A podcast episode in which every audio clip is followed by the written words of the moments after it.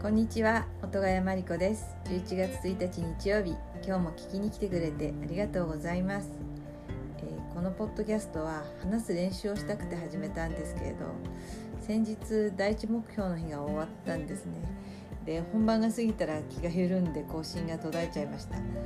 まだ話すのも滑舌も全然うまくなってないのにサボり始めてました。でも今日は11月1日1日ってなんか仕切り直せるような気がしません？星回りとか全然わかんないんですけどまた気持ち新たに細々と続けていきたいと思います。質問などありましたらお気軽にどうぞ。音ヶ谷真理子でした。それではまた。